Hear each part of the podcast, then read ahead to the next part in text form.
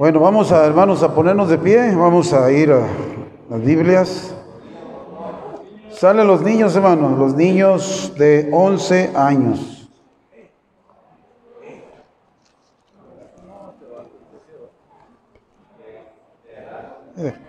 De 11 años para abajo, hermanos, de 11 años para abajo salen todos los niños. Allá van a tener piñatas, dulces, cacahuates, golosinas, confetis, pastel, confeti, confeti, confeti. Hay pastel. Dulces.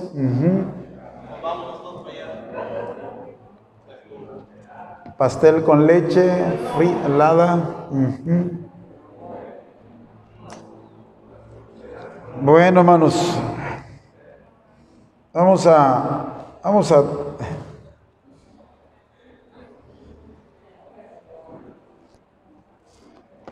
ay no. Déjenme leer, hermanos, los dos, los, los cinco versículos Y luego hacemos una pequeña oración, ¿eh? Dice la Biblia, oh Gálatas insensatos, ¿quién os fascinó para no obedecer a la verdad? A vosotros, ante cuyos ojos Jesucristo fue ya presentado claramente entre vosotros como crucificado. Esto solo quiero saber de vosotros. ¿Recibisteis el Espíritu por las obras de la ley o por el oír con fe. Tan necios sois, habiendo comenzado por el Espíritu, ahora vais a acabar, ¿qué dice? Por la carne. Tantas cosas habéis padecido en vano, si es que realmente fue, ¿qué dice? En vano. Aquel, pues, que os suministra el Espíritu, y hace maravillas entre vosotros, lo hace por las obras de la ley o por el oír que dice, por fe. Vamos a orar, cierra tus ojos. Padre Santo, gracias te damos Dios por esta, esta hora de esta mañana, Dios. Es un día, Señor, se siente la, la humedad, mi Señor, y la temperatura, Señor Padre, pero te damos gracias por lo que, Señor, tú nos has bendecido, nos has cuidado, nos has protegido, Señor, y Padre, a pesar de la lluvia fuerte ayer, Señor, todo, Señor Padre, marchó Dios con tranquilidad, Dios, y solamente Dios fue mucha lluvia y humedad, Dios, y te agradecemos, Dios, por ello, y gracias te damos por el tiempo que nos das de estar reunidos, congregados esta mañana, Dios, gracias por tu palabra que hemos dado lectura a Dios desde la mañana, escuela dominical, y ahorita, Señor Padre, en este, eh, Señor, este libro de Gálatas, Dios, queremos, Señor, traer la enseñanza y el mensaje, Señor, de esta mañana. De usted con nosotros, bendícenos Dios de lo alto, Dios, necesitamos sabiduría, necesitamos entendimiento, Dios, Padre, tu siervo necesita, Señor Padre, tu perdón, Señor, tu palabra dice que no hay hombre que no peque, dice, ciertamente no hay hombre justo en la tierra que haga el bien y nunca peque, Dios. Tú lo dices en tu palabra, Señor, y yo lo creo, y por eso es que pedimos, Dios, que tú perdones toda falta, todo pecado, Señor, y me ayudes, Dios, a hacer una bendición, Padre, a este grupo de hermanos que usted ha traído, Señor, en su gracia y su misericordia. Bendice el mensaje que pueda ser, Señor, entendible, Señor, pueda ser claro, Dios, Señor, que tú bendigas, Dios, Señor, nuestras vidas, Señor, con lo que tú tienes para nosotros. Bendícenos, te lo pedimos en el nombre precioso de Cristo Jesús. Amén, hermano. Tome asiento, tome asiento. Hermano, mire, este, si usted es buen lector y conoce la lectura, usted puede mirar que hay, aquí hay signos y algunos de ellos son signos de interrogancia, ¿no? Algunos son signos de admiración. Por ejemplo, en las primeras frases donde dice, oh Gálatas insensatos. son signos de admiración. O sea, Pablo está admirado por lo que está pasando. Y luego hace una pregunta, dice, ¿quién nos fascinó para no obedecer? ¿Qué dice? A la verdad.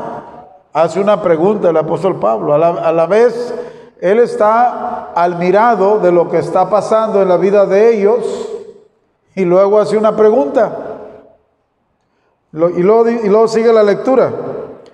Dice, a vosotros ante, ante cuyos ojos Jesucristo fue ya que dice presentado claramente entre vosotros, como dice, como crucificado.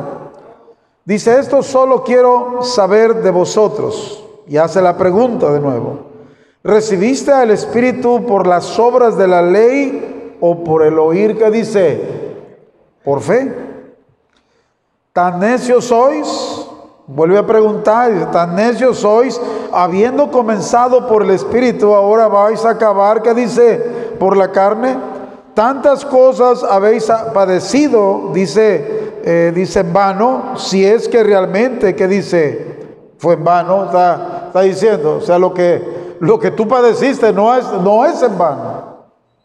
O sea, no es en vano lo que padecemos, usted y yo, porque hermano, porque esto, hermano, no es un ejercicio religioso, ni nuestro movimiento es un movimiento religioso, hermanos. Esto no se basa en la religiosidad, esto se basa en la verdad. Tenemos la verdad tú y yo.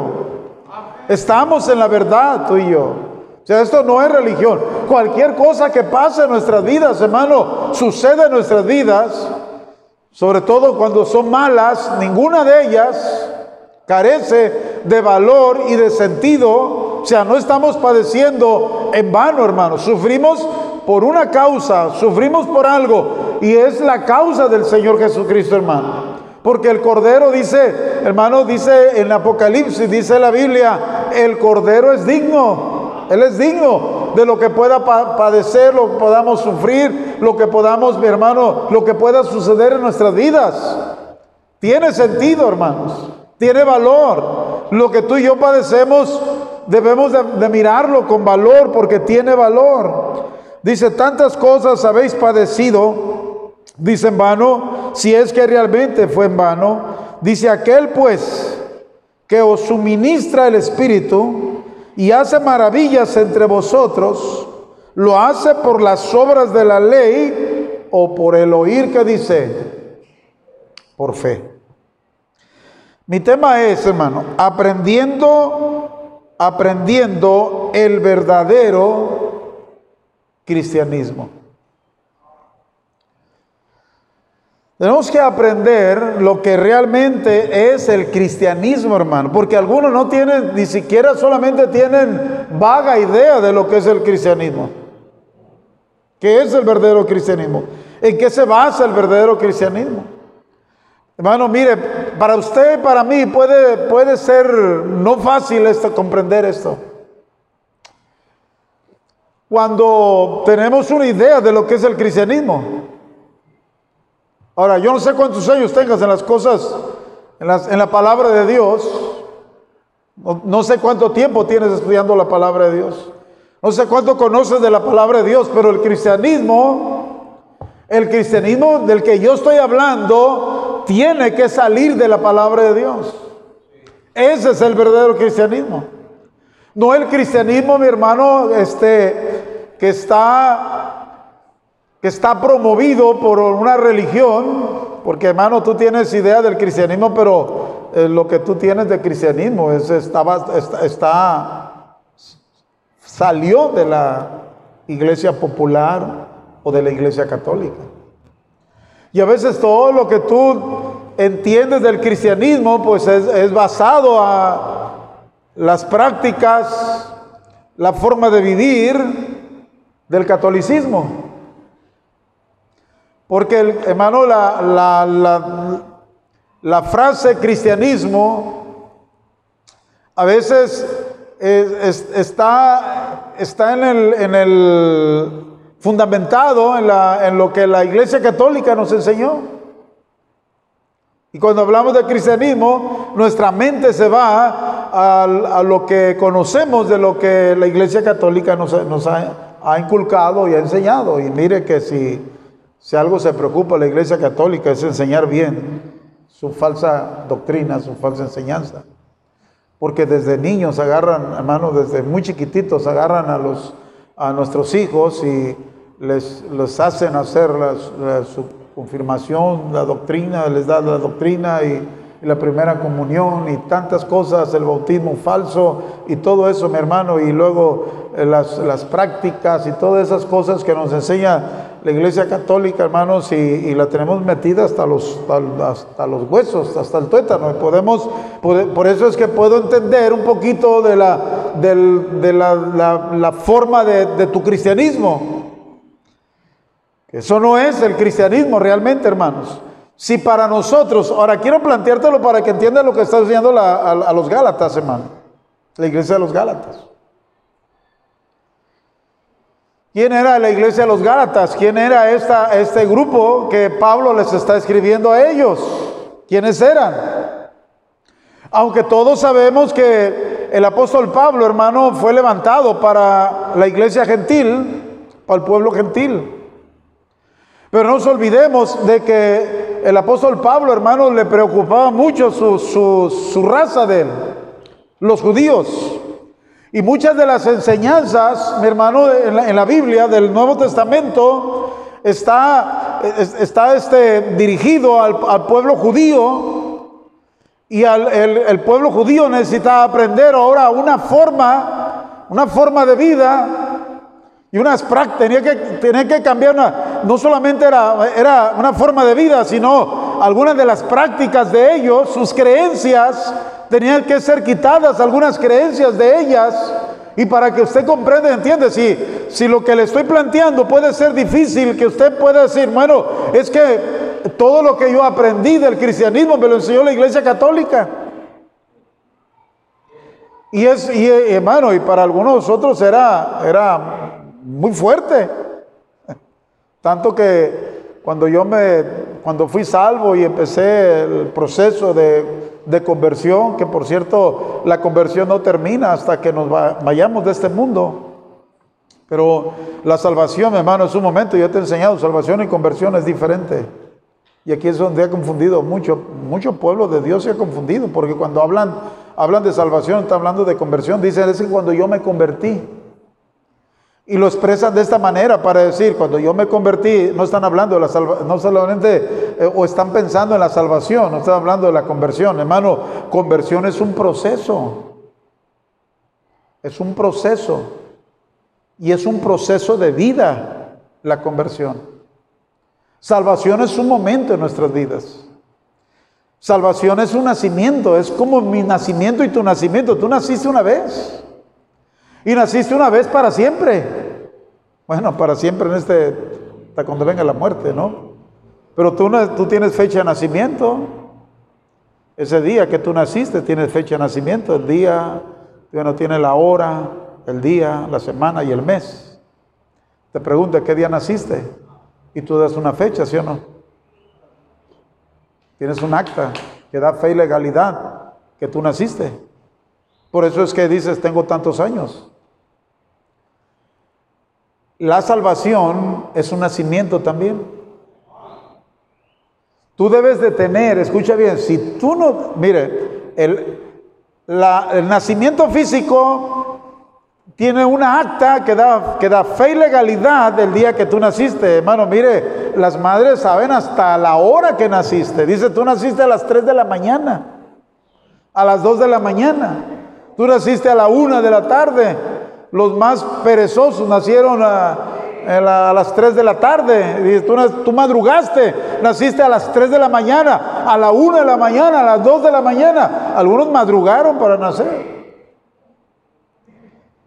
Y luego tienes, la, tienes el día, y luego tienes también la semana, y luego tienes el mes. Y hay un acta que da fe y legalidad. Naciste ese día, aquí está. Y hasta te lo piden cuando te das acta en el Face, te das de alta en el Face, perdón, este, o en, el, WhatsApp, te piden fecha de nacimiento y te, piden todo eso, ¿sí o no? Y queda registrado. Y te felicitan. Si alguien, si alguien es fiel para felicitarte, es el Face. Luego, luego el anuncio, y está cumpliendo años David Calvario. Y luego te felicitan ahí con unos globos y eso ahí. Nadie más te felicita, pero eh, el Face sí. ¿Por qué? Porque tú le diste, tú le diste el día que naciste, la semana que naciste y el mes que naciste y el año que naciste. Y esa, esa acta da fe y legalidad de que tú naciste en esas fechas. La salvación, hermano, también tiene, tiene lo mismo. Sí. La hora que tú recibiste a Cristo, el día que tú naciste por primera vez en Cristo Jesús, la hora, el día, la semana, el mes y el año. Si tú no tienes ese registro, que de menos en tu mente, tú no tienes salvación. ¿Escuchó lo que dije? Si tú estás en la iglesia y no recuerdas el día que naciste de nuevo, tú no tienes salvación. ¿No? Hermano, que de menos en tu mente debe estar ese registro, hermano. Yo, yo recibí a Cristo un miércoles. en un culto como a las, como a las siete y media de la noche.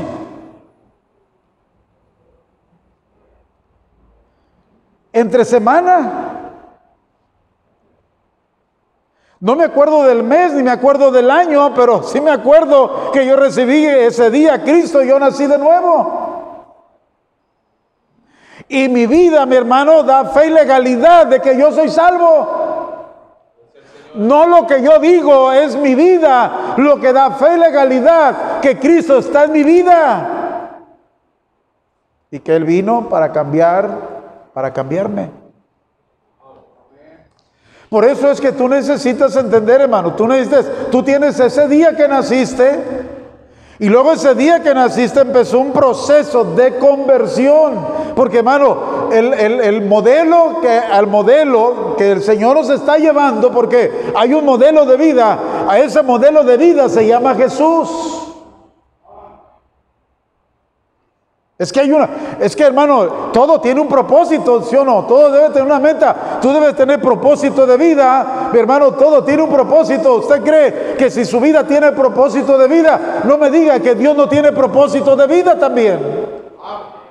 Entonces Dios, cuando Dios le salvó a usted, Él estaba, le estaba salvando porque Él tenía un plan, mi hermano, para su vida suya. Usted no fue salvo, hermano, por error, ni fue salvo por la casualidad, ni fue salvo. Usted fue salvo basado en un propósito de Dios. Entonces ese día que usted nació, empezó la conversión en usted. Cada día mi vida y su vida debe, debe reflejar a Cristo en nuestras vidas. Por eso es que la salvación, hermano, no se defiende verbalmente, la salvación se, se muestra. Usted es salvo no por lo que usted dice, sino por la forma en que usted vive. Usted no, usted, no lo, usted no declara que es salvo, su vida lo anda divulgando, su vida está divulgando quién es usted.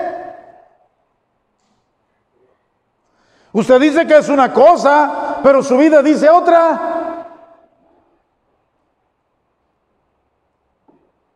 Y yo creo, mi hermano, porque la Biblia dice, por sus frutos los conoceréis. Aquí lo que cuenta es lo que usted, los sus frutos de usted, no lo que usted dice. Ayer se cayó una rama de ese mango y ¿qué cree que tenía esa rama? ¿Qué frutos? Tenía mangos. Nadie corrió a buscar limones. Todos dijimos, ahí está el montón de mangos ahí. Porque el mango da mangos.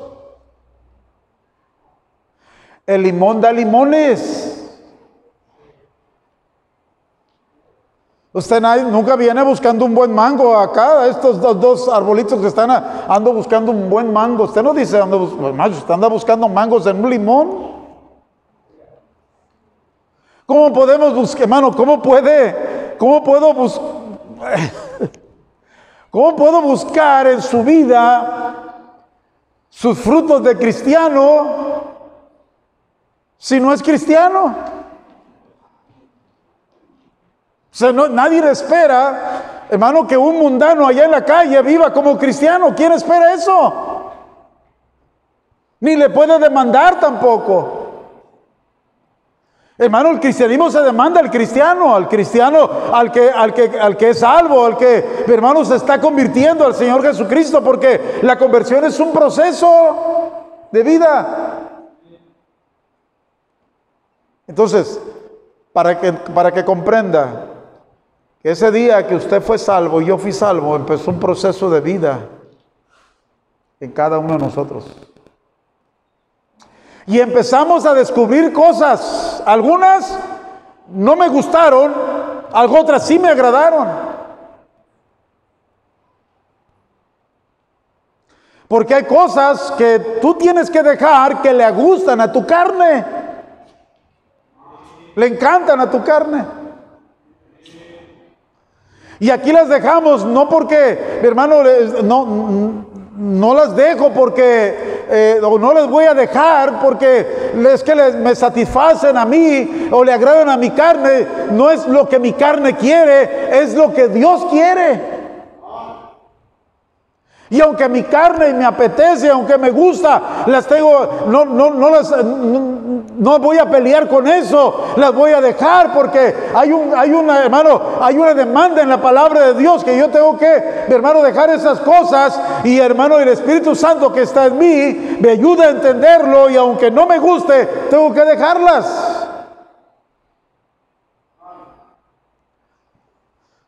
Mire, hermano, para que entiendas este asunto, cuando yo fui salvo, muchos, de, bueno, la mayoría de mis amistades se, acabaron. Pero uno de los, de los muy cercanos de mi amistad, que yo eh, de parranda, de amigos, y nos buscamos, y eh, amigos de oficio, porque los dos éramos carpintero, y, y fue, una, fue una amistad muy cercana, fue un, una, persona de acá de Tecolapa. Trabajé con él, trabajamos juntos, anduvimos juntos, andábamos en los botaneros juntos, de borrachera juntos, andábamos donde... Eh, él fue el que me regaló 20 cartones de cerveza cuando yo me casé. Fue el que me regaló más cerveza. Me llenó las hieleras. Tenía buenos amigos. Hermano, mire, la boda de mi esposa no nos costó nada. Uno nos regaló dos chivos, me regaló cervezas, la música también, fue todo, todo fue una amistad. Pero cuando yo, cuando yo fui salvo y empecé a dejar mis amistades, alguien me preocupó fue él, porque andábamos juntos. Le hablé, no me acuerdo si le hablé tres veces de la salvación. En, una, en uno se levantó, se sacudió la cabeza y me dijo, casi por nada me convences, me dijo. Casi parece, hermano, cuando yo leí ese pasaje de, este, de este hombre de Agripa que ah, dijo, por poco me persuade a ser cristiano, dije, este compa me dijo casi lo mismo. Se sacudió y se levantó y dijo, ah, casi, casi me convence. Dijo, imagínate, dijo, imagínate que tú me estás pidiendo que yo deje, dice, como a las 4 de la mañana, 5 de la mañana, la banda. Dijo, y luego le dice, el, el vino que nos dan, dice, irle cantando a la Virgen, me estás pidiendo que deje eso, me dijo. Ni modo que le dijera que no. No, dice, miras qué bonito es la banda cantando, dijo, y luego dijo el vino ahí, dijo, y nosotros cantándole, dijo esas cosas tan hermosas, ¿me estás pidiendo que deje eso? Tengo que ser sincero, le dije, sí, tienes que dejar eso. Dijo, no, yo no dejo eso. Y nunca recibió a Cristo, hermano. Ese hombre trabaja aquí, ahorita en la, en la secundaria que está aquí. Ahí, ahí lo volvemos a mirar ahí.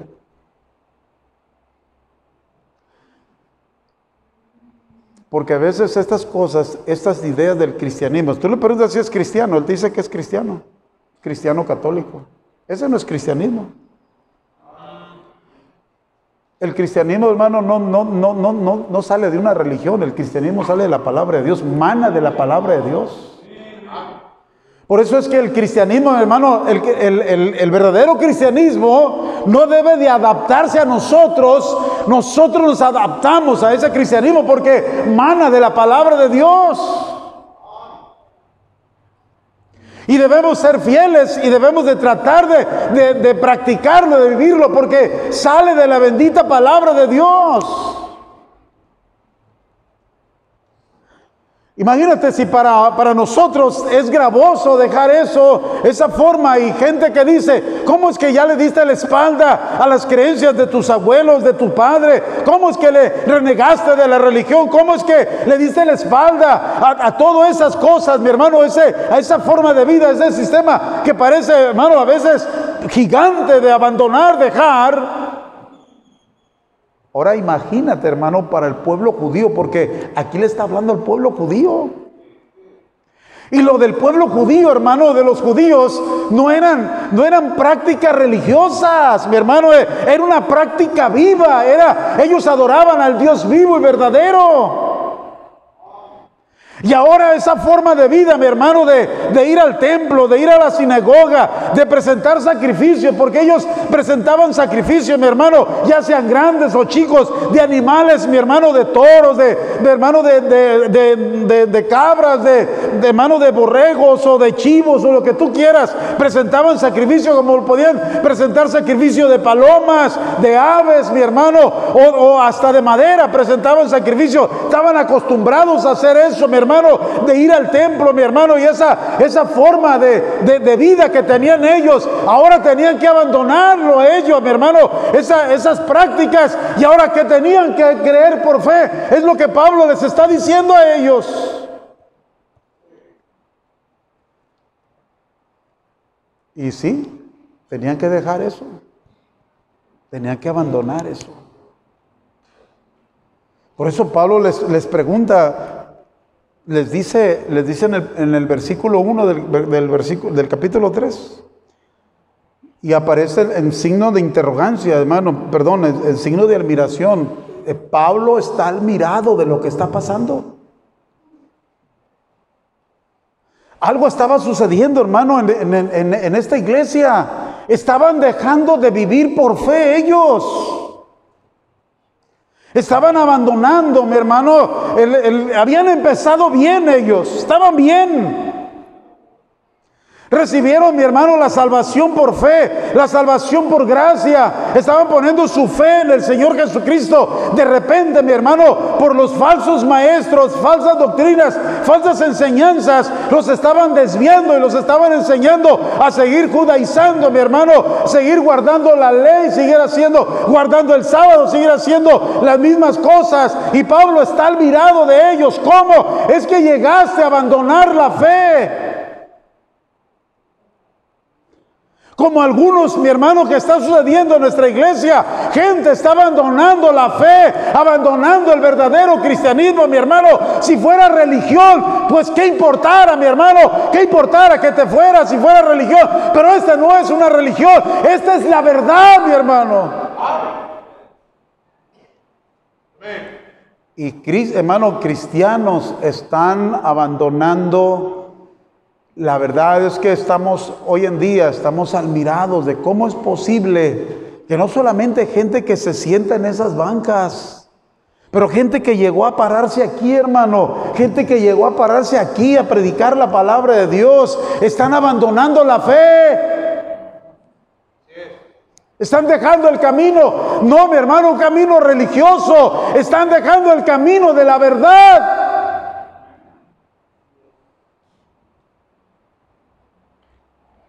Y estamos como en los tiempos del apóstol Pablo, está al mirado el apóstol Pablo. Por eso están los signos, es importante entender los signos. Mi hermano dice, oh Gálatas y sensatos, ¿quién os fascinó para no obedecer a la verdad? A vosotros ante cuyos ojos Jesucristo fue ya presentado claramente entre vosotros como crucificado, le dice. Esto solo quiero saber de vosotros. ¿Recibiste el Espíritu por las obras de la ley o por el oír por fe? Hermano, ellos recibieron a Cristo los judíos, estoy hablando de los judíos, estoy hablando de este, de este pueblo, mi hermano, que seguía la ley de Moisés, eh, seguía los diez mandamientos, hermano, hacían lo que te acabo de explicar hace rato, mi hermano, y eh, no era una, no era una religión más, era la única religión en aquellos entonces y la religión verdadera. Y ahora tenían que dejar ello eso. Está como a ti, hermano, a ti te pesa. Dice, ¿cómo es que voy a dejar de ir a misa? ¿Cómo es que voy a dejar de persinarme? ¿Cómo es que voy a dejar el rosario? ¿Cómo es que voy a dejar de, de, prenderle la veladora a mi virgencita? ¿Cómo es que me están pidiendo todo eso? ¿Que no es nuestra madre? Dicen ellas. Pues será tu madre, porque mía no es.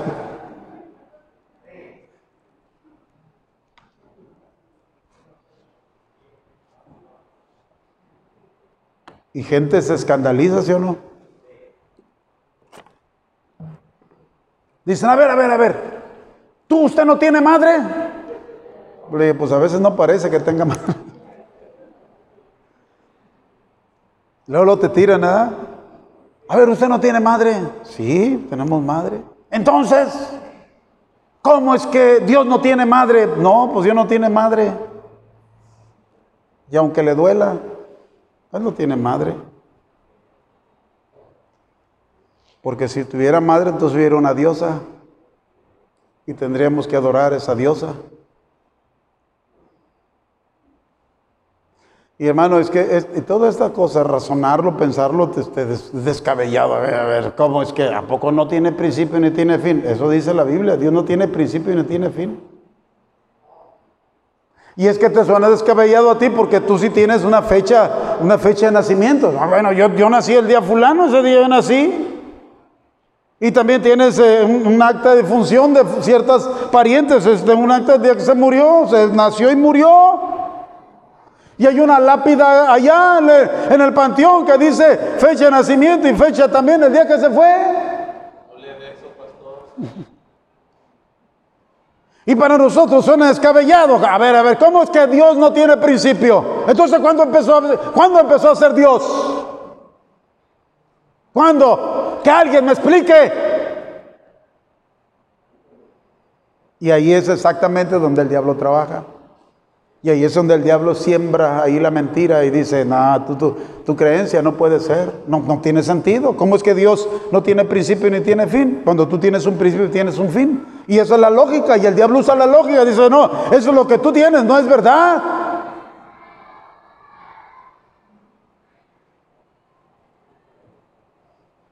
Y es que hermano, tienes que entenderlo. Dios no tiene principio ni tiene fin. Dios simplemente es eterno. Dios es eterno.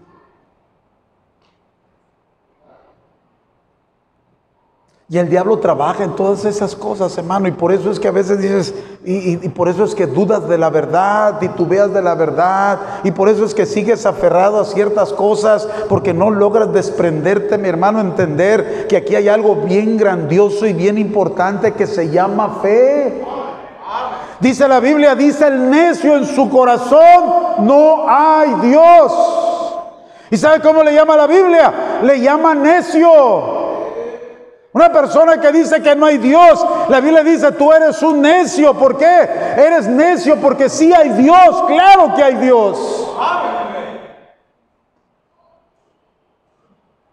Y si algo le preocupó al apóstol Pablo, dijo, a ver, ¿cómo es que vas a abandonar la fe y ahora vas a regresar a las prácticas?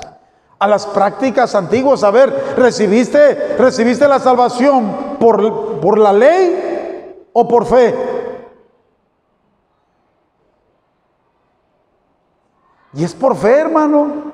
Porque por gracia soy salvo por medio de la fe. Y esto no es de vosotros, pues es don de Dios. Y el 9 dice, no por obras, para que nadie se gloríe. Es por fe.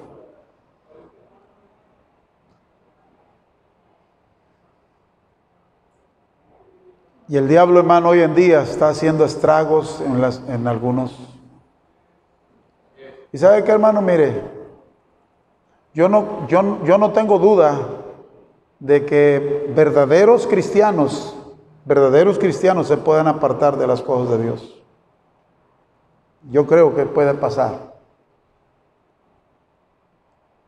Pero lo que es, lo que es más triste, hermano, es que la gente se aparta porque realmente no han encontrado la verdadera salvación que tienen en sus vidas, que necesitan en sus vidas.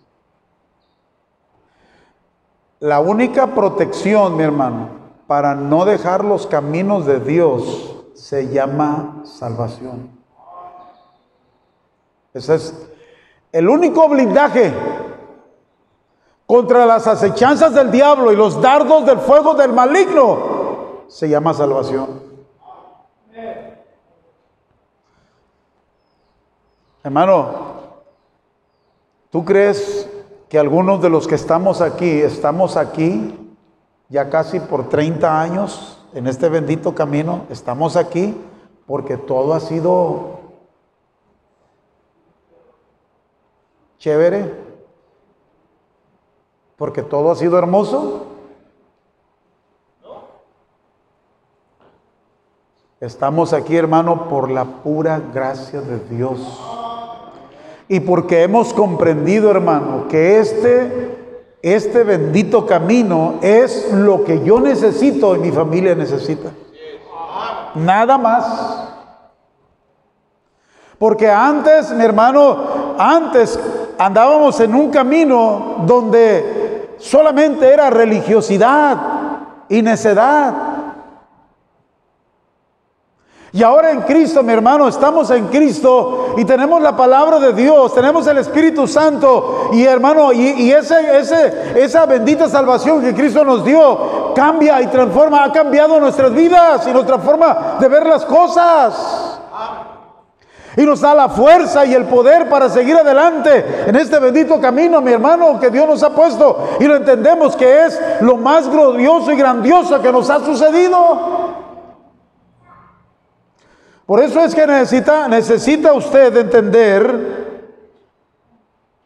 que usted para andar en este camino, hermano, usted necesita andarlo en fe.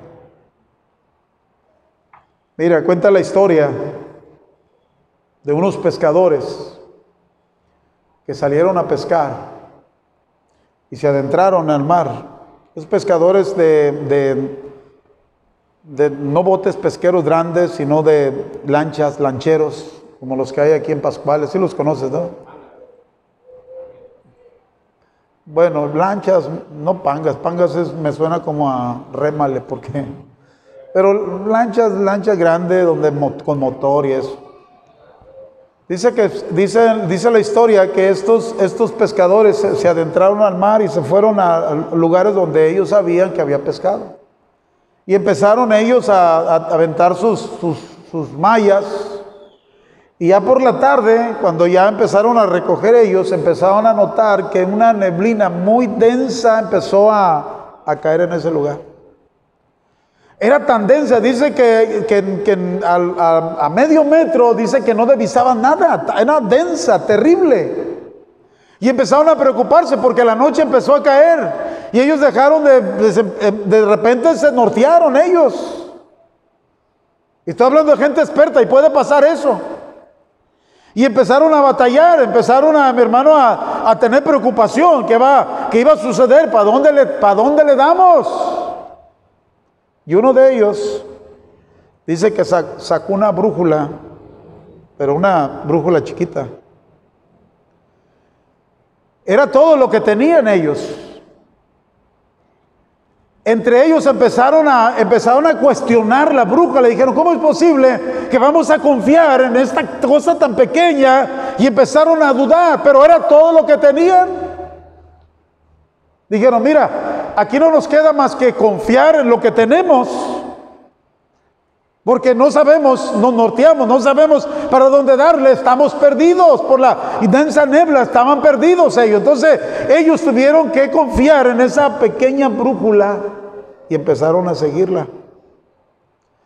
Cuando menos, cuando más o como se dice, cuando acordaron, ya estaba mi hermano en la, en la, en la orilla, estaban mirando, empezaron a, notar ellos que estaban, empezaron a ver la, la playa.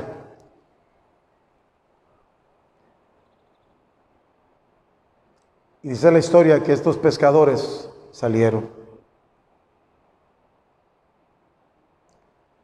Nuestras vidas, hermano, en el cristianismo es así. Vivimos, nos, llamamos, escucha bien, nos llamamos gente de fe, ¿sí o no? Tú hablas de fe y tú dices que tienes fe. Pero nuestras vidas, mi hermano, nuestras vidas están llenas de incertidumbres, están llenos de dudas. Y más, mi hermano, más eh, tenemos muchas dudas en la palabra de Dios. No queremos confiar en la palabra de Dios. Y estamos como esos pescadores dudando y cuestionando la pequeña brújula diciendo, ¿cómo es posible que vamos a confiar en algo tan pequeño? No sabemos, eh, no sabemos si está bien, no sabemos si, es certera, pero dijeron ellos, no nos queda otra, tenemos que confiar. Y empezaron a seguir, hermano, la brújula. Y llegaron, mi hermano, a, llegaron a, buen puerto porque ellos confiaron en lo que tenían. Hermano, tú tienes la palabra de Dios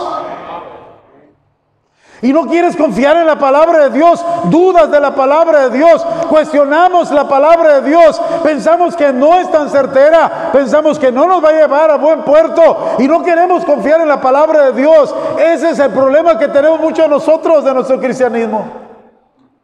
Y por eso que el cristianismo que tú tienes no es el cristianismo que, que emana de la bendita palabra de Dios, porque estamos como esta gente, mi hermano, como los Gálatas, dudando, Estamos siendo desviados de la verdad. Y el apóstol Pablo, hermano, estaba al mirado de esta gente.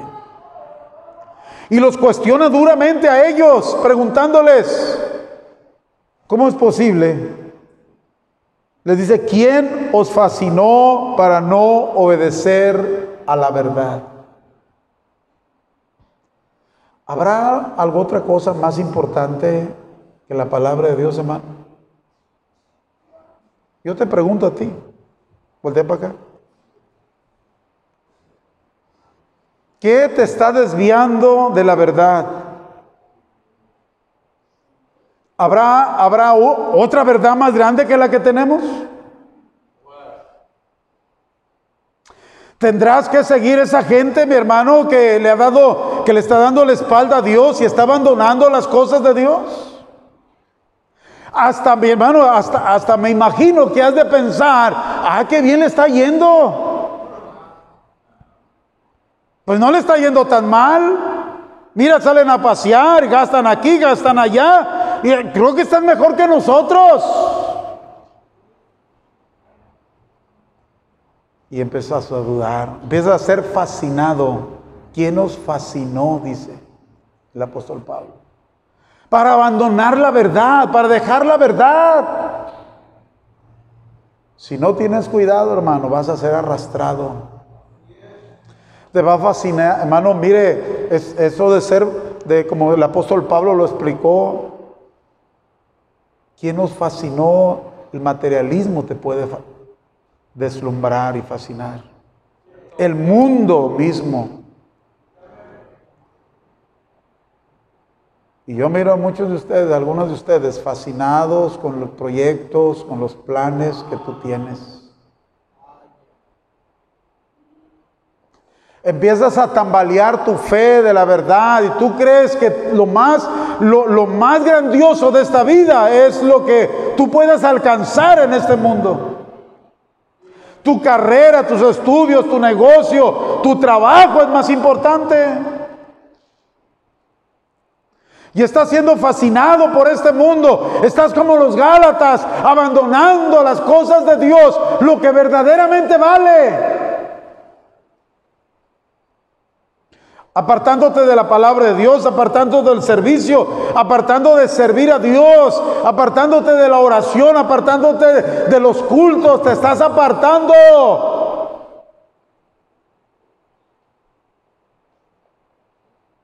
y estás fascinado en otras cosas.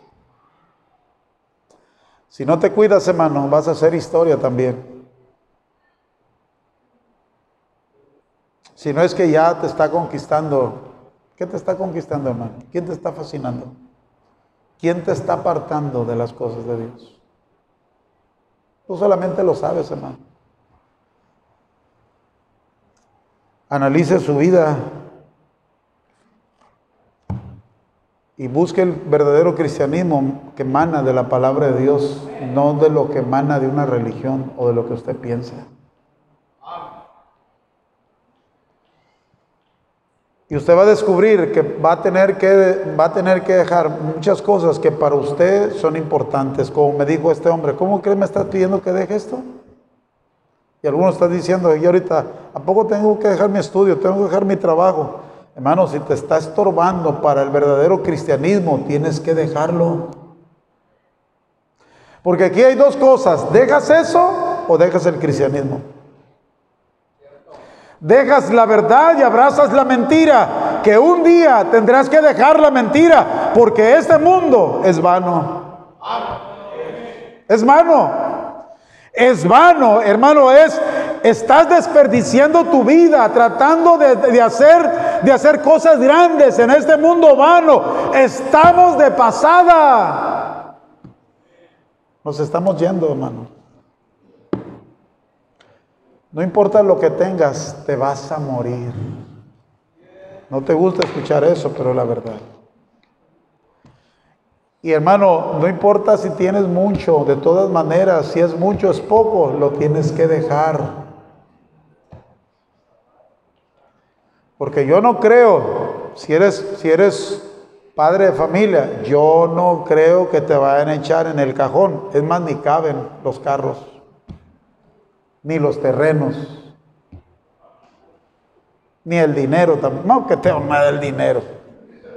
Hasta el diente de oro que llevas, ir con una pinza, sácaselo, ¿para qué lo quiere? Y luego la frase, ¿para qué? Para que se lo robe el que lo sepultó allá. Ahí te quitan esclavos, te quitan todo, hermano. Te sacan un poquito de tiempo, te sacan. Ni cuenta te das. No, pues yo compré y ahí es mío y, tengo papeles y, y, el del caposanto ahí va y descarga por abajo, le saca, saca el, cadáver, saca las cosas valiosas y tú crees que siguen ahí. Cuando ya no hay nada. Este mundo, hermano, dale tus fuerzas y tus talentos a este mundo es lo más vano que tú puedas hacer. Es desperdiciar lo que Dios, mi hermano, quiere hacer con tu vida. ¿Quién te está fascinando, hermano? ¿Quién? Quien debería de fascinarte es el Señor. Quien debería de deslumbrarte es el Señor, es la obra magna de Dios.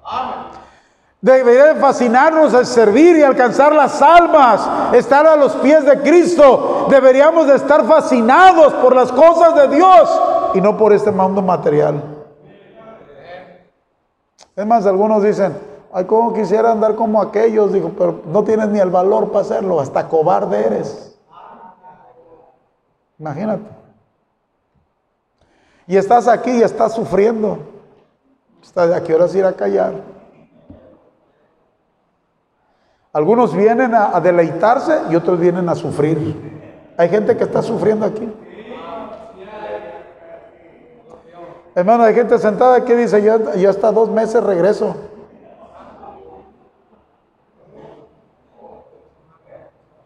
Ya con lo que me dijo tengo para dos, tres meses, dice. Porque todo lo que miras del cristianismo es puro sacrificio. Y no hay deleite, no hay gozo, no hay placer. Ah, pero no mires al mundo allá, hermano, porque... Wow, me tienes deslumbrado, dijo el apóstol. ¿Quién os fascinó para apartarnos del camino. Padre Santo, gracias te damos por el tiempo que nos diste. Bendice, Señor, este tiempo, Dios, donde nosotros como pueblo tuyo venimos a dar cuentas, Dios. Por favor, ayúdanos a reflexionar y entender que estamos donde tú quieres tenernos y que no debemos de estar donde nosotros queremos estar. Señor, mi carne quiere estar en otro lugar, no en este lugar, Dios. mi carne no debe de estar donde ella quiere, debe de estar donde tú quieres que esté.